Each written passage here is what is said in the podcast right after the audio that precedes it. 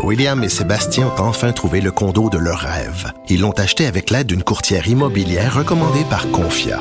Parmi les courtiers qui leur ont été proposés, William et Sébastien ont choisi de faire affaire avec Hélène. Elle connaissait bien le quartier et d'emblée, elle a compris leurs besoins. Ça a tout de suite cliqué. Mais quand même pas autant qu'entre William et Sébastien. Confia, on se dédie à l'espace le plus important de votre vie.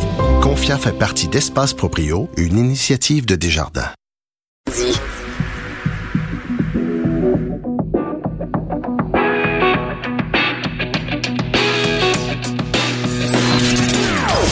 Des opinions bien à elle. Sophie Durocher. Son franc-parler ne laisse personne indifférent. On n'est pas obligé d'être d'accord. Bonjour tout le monde, c'est Sophie Durocher. Très, très, très contente d'être avec vous en ce jeudi 31 janvier 2019. Savez-vous pourquoi? Comme dirait mon collègue Michel Baudry dans le journal de ce matin, on a réussi. On a survécu au mois de janvier. Bon, il reste encore février qui va être un petit peu de la chenoute aussi, mais on a survécu au mois de janvier. On peut s'applaudir collectivement. On est passé à travers. Psychologiquement, ça a été parfois difficile. Physiquement, c'est certain que ça a été atroce mais on a survécu. Donc, applaudissons-nous. Euh, je suis très contente aussi d'être avec vous aujourd'hui parce que depuis 10 heures ce matin, vous pouvez retrouver en ligne euh, la toute nouvelle édition de Devine qui vient souper. Si vous n'êtes pas au courant, c'est une balado diffusion que je fais avec un monsieur qui s'appelle Richard Martineau, qui est aussi mon mari et le père de mon enfant.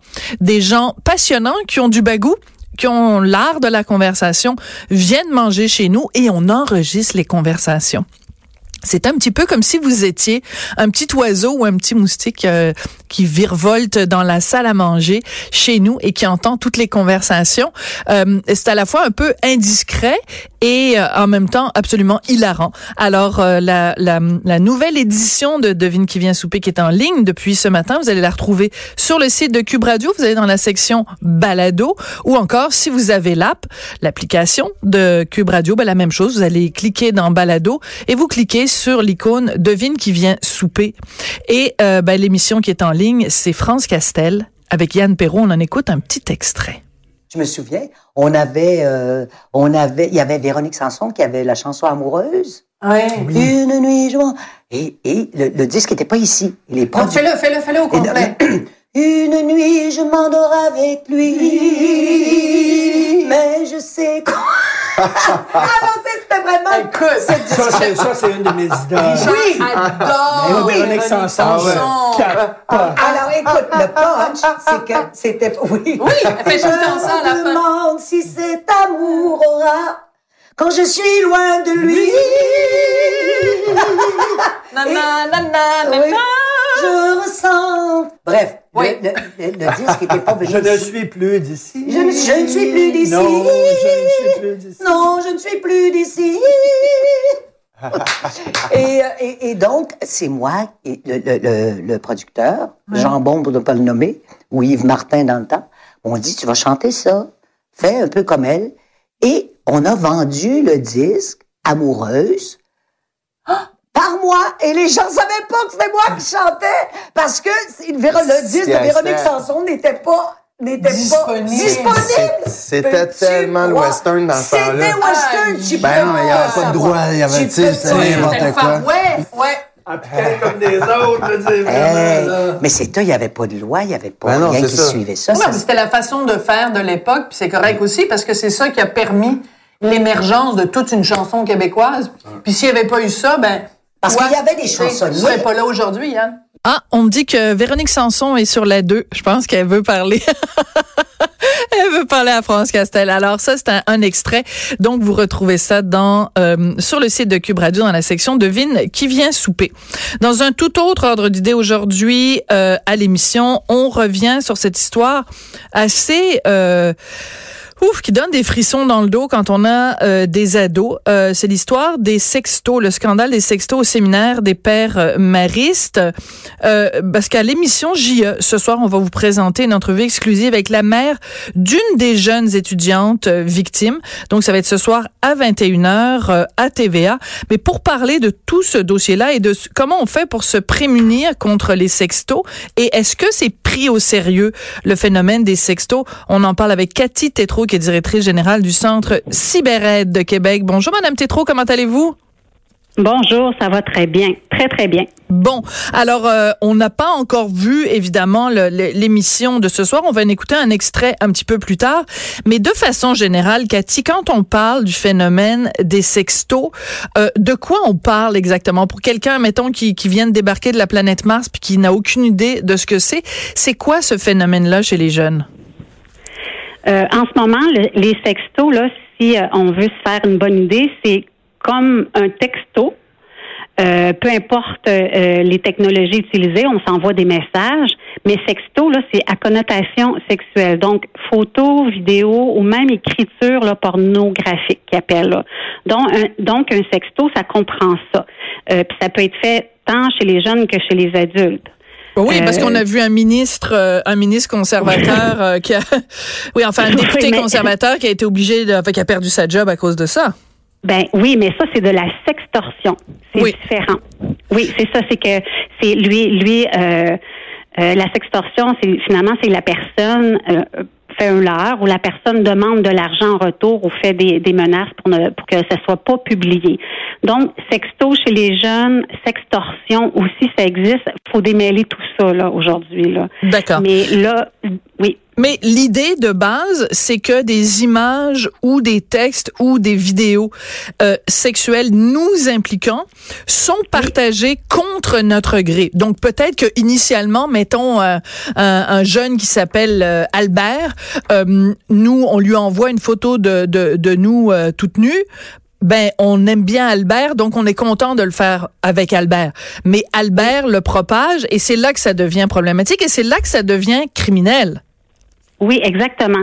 Le sexto, le mot sexto en tant que tel n'est pas criminel.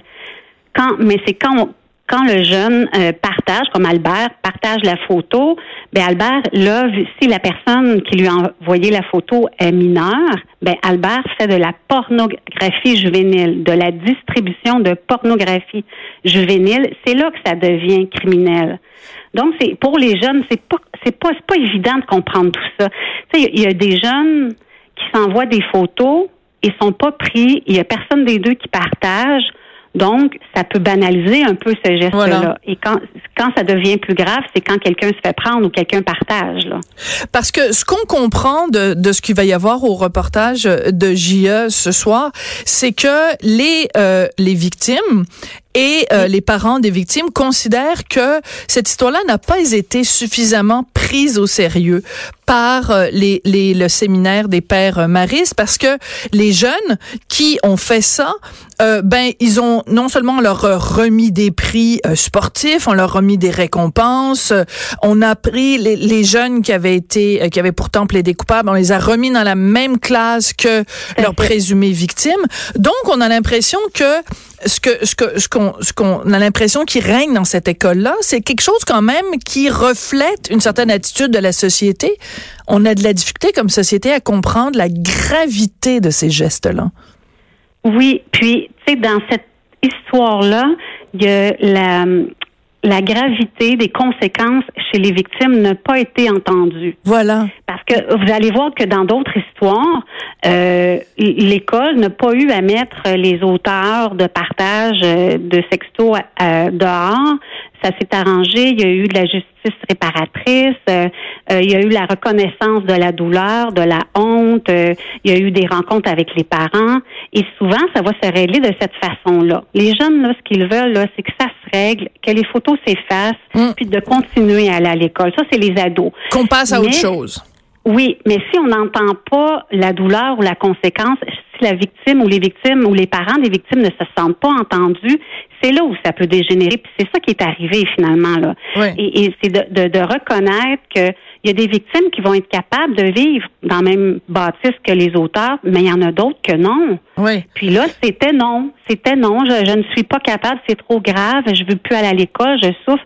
Et ça, ça n'a pas été entendu. C'est peut-être là où euh, ça s'est pas fait là. C'est ça. Les, les- les- ils ont pas. Ils, ben, ils se sont sentis vraiment incomprises. Ils ont senti que c'était de l'injustice. Euh, se sont pas sentis importantes. Et ça, ça a fait qu'aggraver la situation là. Absolument. On va écouter donc un extrait de JE de ce soir. C'est une entrevue exclusive avec la mère d'une des jeunes, étudiantes. Vous allez pouvoir euh, voir le reportage au complet à 21h ce soir. Donc on en écoute un extrait puis vous allez le commenter après Cathy. Non, eux, là, c'était vraiment de réintégrer les garçons le plus rapidement possible dans les mêmes classes que les filles. Ça passait pas. Non. Parce que je me mettais à la place de ma fille, puis je me disais, ben voyons, tous les jours, fréquenter la personne qui, un, j'ai dénoncé, puis ensuite, ben, ces personnes-là ont vécu une vie, moi, de, sais, de, de, de, de, de se faire dire salope, euh, euh, chercher à, récupérer les photos. euh. tu sais, à un moment donné, une minute qu'une personne peut prendre. Oui. Alors c'est la, la mère, donc sa voix est changée, puis à l'écran, bon, Oui. son, son image est, est un peu cachée pour qu'on la reconnaisse pas, parce que j'imagine qu'elle veut bon protéger son identité, elle, protéger l'identité de sa fille aussi, pour qu'on rajoute pas en plus à à, à, à l'humiliation euh, qu'elle a subie. Mais je retiens des, des quelque chose dans le témoignage de la mère Cathy, c'est quand elle dit que sa fille s'est fait traiter de pute et de salope.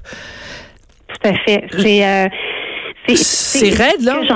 Oui, c'est raide. C'est raide parce que quand ça a été fait, là, quand, quand on envoie une photo, là, c'est souvent dans l'âge qu'ils ont, c'est que soit pour plaire, euh, puis la personne l'a demandé, là, euh, ou soit parce qu'on est tanné de se le faire demander, mais ça n'a rien à voir avec le mot euh, salope ou putain, ça n'a rien Ouais. à voir avec ça. C'est- même pas ça. Puis, tu sais, je vais faire un parallèle. Hein. Dans une autre école, ben, dans plusieurs écoles, finalement, là, je Mhm. rencontre, j'ai rencontré des auteurs, des jeunes garçons, Oui. et je leur ai demandé, euh, est-ce que tu sortirais, est-ce que tu serais amoureux d'une fille, parce que je voulais voir ses jugements, son jugement, à une fille qui t'envoie une photo, là, est-ce que tu sortirais avec elle après? Il dit, mais non. Mais non, elle m'a envoyé une photo. J'ai dit, mais pourtant, comment tu as réussi à l'avoir, cette photo-là? C'est en lui promettant, en lui disant qu'elle est belle, en lui promettant des choses. Donc, la jeune fille, elle n'envoie pas la photo comme ça sur un coup de tête. Elle envoie la photo en pensant qu'il peut avoir une relation par la suite. Bien sûr. Donc, c'est- c'est c'est- c'est banalisé, ça. Puis les, les filles qui acceptent d'en envoyer sont extrêmement jugées, peut-être par certains adultes aussi. là. C'est c'est tout ça qu'il faut voir. C'est la vulnérabilité des ados, c'est les modèles qu'ils ont des adultes, hein, le- tout ce qui est un peu porno et euh, Ben oui. les- les- donc ils ont des modèles qu'ils ne doivent pas reproduire. Mais c'est pas clair pour les ados ça. Puis c'est pas tous des criminels, là, on s'entend là. Non, non. C'est- Bien sûr, mais mais vous mettez le doigt sur quelque chose de très intéressant, Cathy, parce que euh, moi, il y a une chose qui me frappe quand je me promène sur Facebook, euh, des gens qui m'envoient une demande euh, d'amitié, puis je regarde leurs photos de profil. Tu sais, c'est des adultes, c'est des gens qui se font photographier, excusez-moi là, mais la craque à l'air, euh, avec des mous. Oui, oui. Non, mais je veux dire, c'est des adultes là, puis là tu dis leur Oui. profil, puis là la personne est comme, euh, je sais pas moi, comptable à la Banque nationale ou euh, et je sais pas, euh, gérant de quel. Tu sais, je veux dire, moi je, je veux dire, les gens font ce qu'ils veulent, mais je veux Oui. dire, pourquoi on a banalisé cette euh, cette. euh, puis moi, je, je écoute, je suis amie avec Anne-Marie Lozic, puis elle met juste des photos d'elle, mais tu sais, elle est à la tête d'une compagnie de divertissement pour adultes là. Oui, c'est ça. Ce que je veux dire, c'est qu'on a banalisé le fait de Oui. d'hypersexualiser nos corps. Fait que là, moi, je me mets à la place d'une petite fille de 12 ans qui voit que la gérante de la caisse populaire, elle se montre une photo d'elle, la craque à l'air sur Facebook. Oui. Elle se dit, ben moi, je vais faire pareil. Il y a rien là. On est en train de banaliser le il y a rien là. Mais savez-vous, tout ce qui est, moi je leur explique là, la pornographie, elle est légale à partir de 18 ans, mais elle n'est pas morale. Euh, le, le- le- la liberté d'expression à partir de 18 ans, il y en a qui vont dénigrer d'autres personnes. Ils appellent ça la liberté d'expression, mais j'ai dit c'est légal, mais ce n'est pas moral. Parce que les jeunes me reviennent souvent avec ça. Oui, mais c'est parce qu'on en voit partout, là, Madame Tétro, là. Hmm. Puis là, nous, nous, c'est criminel. Puis quand, puis les, les adultes, eux autres, ils peuvent le faire. Donc, faut- dans le fond, il faut qu'on soit des modèles. C'est ça, là. Puisque vous dites, les gens qui peuvent travailler dans des endroits, ça n'a rien à voir avec l'intelligence, hein, le, le- se montrer le corps. Là. Donc, les jeunes, on- nous, on leur dit, euh, à, à, euh, respecte-toi, euh, n'accepte pas d'envoyer des photos, respecte la femme. Bon, mais il faut que l'image, il faut que les modèles, il faut que la société suive. Parce que eux, là, c'est vraiment deux contradictions. Puis ils vont y aller avec qu'est-ce qui est le plus fun. Ouais. Ils vont y aller avec qu'est-ce, avec des expériences. Ce sont des ados. Euh, tu sais, quand des adultes n'ont pas la maturité pour comprendre que la photo peut nuire à sa réputation, peut comprendre que la photo peut être partagée. Imaginez des ados qui ont qui ont 12, 13 et 14 ans, on leur demande d'être plus matures qu'un adulte. Oui, mais en même temps, je reviens à la notion de Oui. la fille, la fille qui a montré sa photo. La mère nous le dit dans le reportage de JE. Oui. La fille qui a donné sa photo de bonne foi. La réaction après dans son école, c'est de se faire traiter euh, de, de, de pute et de salope. Donc, il y a aussi un vieux schème dont on est manifestement incapable de se débarrasser, puis on pensait que les jeunes générations ce serait différent. T'es soit, c'est comme, c'est exactement comme dans les faits on soif en 1960 euh, t'es soit la Vierge Marie, soit t'es une bonne mère de famille, soit t'es une pute. T'as comme trois modèles possibles. Alors, soit t'es la jeune fille qui, qui est super prude, puis qui est une sainte nitouche, puis une agace. Soit, si tu donnes un peu de laisse, ben t'es une pute, puis t'es une salope. C'est pas facile pour une fille de 16 ans, 15-16 ans aujourd'hui, là. Ben, ce qu'il faut se demander, par contre, c'est quand c'est fait traiter de ces noms-là, est-ce que c'est après avoir dénoncé? Ah, Et, et c'est là, c'est là où il faut se demander parce que, comme je vous dis, il y a une certaine banalisation du, du- il, il s'en passe là, des photos en dessous là, avec Mhm. certaines applications. Mais quand on dénonce, quand on s'affirme, quand on dit j'ai été trahi, on me mentit, on rit de moi, euh, et là je, je dénonce. Est-ce que les gros mots sont arrivés après ou avant? Je Ouais. le sais pas par contre. c'est ça. C'était peut-être pour se venger peut- du fait qu'elle avait dénoncé, euh, qu'elle avait Ça osé aussi, dénoncer un de ses... Ouais. Oui, c'est ça. C'est, comme d'un côté, nous on dit encore une fois dénoncer, ça se fait pas.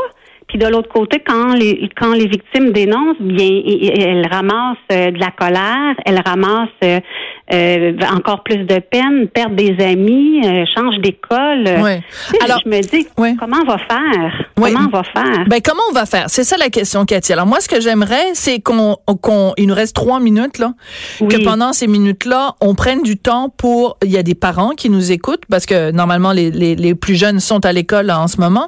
Euh, Oui. Des trucs pour les parents. Comment on peut valoriser les jeunes et leur faire comprendre? Parce qu'évidemment, les jeunes, tu leur dis fais pas ça puis ils vont le faire. Tu leur dis fais ça puis ils le feront pas. Alors comment comment on peut formuler le message pour que les les les agresseurs, appelons-les comme ça, ne partagent pas ces images-là ou ne demandent pas ces images-là? Et pour que les agressés ne, ne, ne partagent pas ces images-là. Comment on fait pour les responsabiliser d'un côté comme de l'autre? C'est vraiment de les informer sur que la relation amoureuse, elle peut être saine, que la sexualité, elle peut être saine, qu'on n'est pas obligé de montrer notre corps pour démontrer notre, notre volonté ou notre amour, que ce n'est pas une preuve d'amour autant d'un garçon ou d'une fille. Il y a aussi promouvoir les rapports égalitaires, le respect de soi et des autres. C'est, c'est, je retombe, on retombe toujours dans les valeurs. Et, et c'est souvent quand les, nos jeunes regardent des émissions à la télé ou euh, même des clips vidéo, même si on voit un clip qui est sexiste ou ra- raciste ou peu importe, on le dit, on fait juste le nommer, on développe le jugement critique de nos enfants. Regarde ça, là, c'est un produit qui est vendu. Regarde ça, c'est, tu sais, dans le fond, les gens sont pas faits comme ça. On n'est pas obligé de se montrer. De, donc, on se sert des situations au quotidien pour amener les valeurs qu'on désire que notre enfant ait, autant notre garçon que notre fille. Et si notre garçon, on va y aller avec les garçons, font une erreur de partager une photo, ben si la conséquence est de changer d'école, ben on le change d'école. Faut qu'il assume, faut qu'il assume. mais C'est triste. Les conséquences. mais Faut qu'il assume. Faut Oui. qu'il assume les conséquences de ses gestes. Oui, mais c'est une génération qui aime pas ça, qui a des conséquences à leurs gestes. On est dans la génération, je m'excuse de le dire, mais on est dans la génération ah c'est pas de ma faute, puis euh, c'est la faute de l'autre, puis euh, on est dans une dans, dans une dans une génération, admettons-le là, qui aime pas se faire dire non parce qu'elle est pas elle est pas habituée et Yes. elle euh, et euh, non il y a pas de conséquences à, à, à mes gestes ben il va falloir peut-être Ben, changer le paradigme Ben, c'est les parents qui doivent réagir dans ce cas-là. oui OK, c'est c'est comme nous. euh, je parle avec des gens puis ils me disent moi si ça avait été mon garçon là, même si je l'ai avisé de pas le faire puis il, il le fait quand même, même si c'est mon garçon que j'adore, je l'aurais changé d'école si les victimes avaient dit ben écoute, suis pas capable de le voir en pleine face, je me sens trahie là. Ben tu le changes d'école, tu dis écoute mon homme, je m'excuse mais c'est comme ça parce que tu sais on explique puis il faut que tu assumes, puis c'est ça. On banalise pas. Ça part des parents. On s'entend que les enfants vont faire ce que les parents vont, vont euh, supporter puis vont encadrer là. Donc, il y a une responsabilité des parents là-dedans aussi dans cette histoire-là. Il y a une responsabilité de la société, de la banalisation. Il y a, il y a, tu sais, il y a vraiment, moi je pense qu'il y a plein de monde qui sont victimes dans cette histoire-là.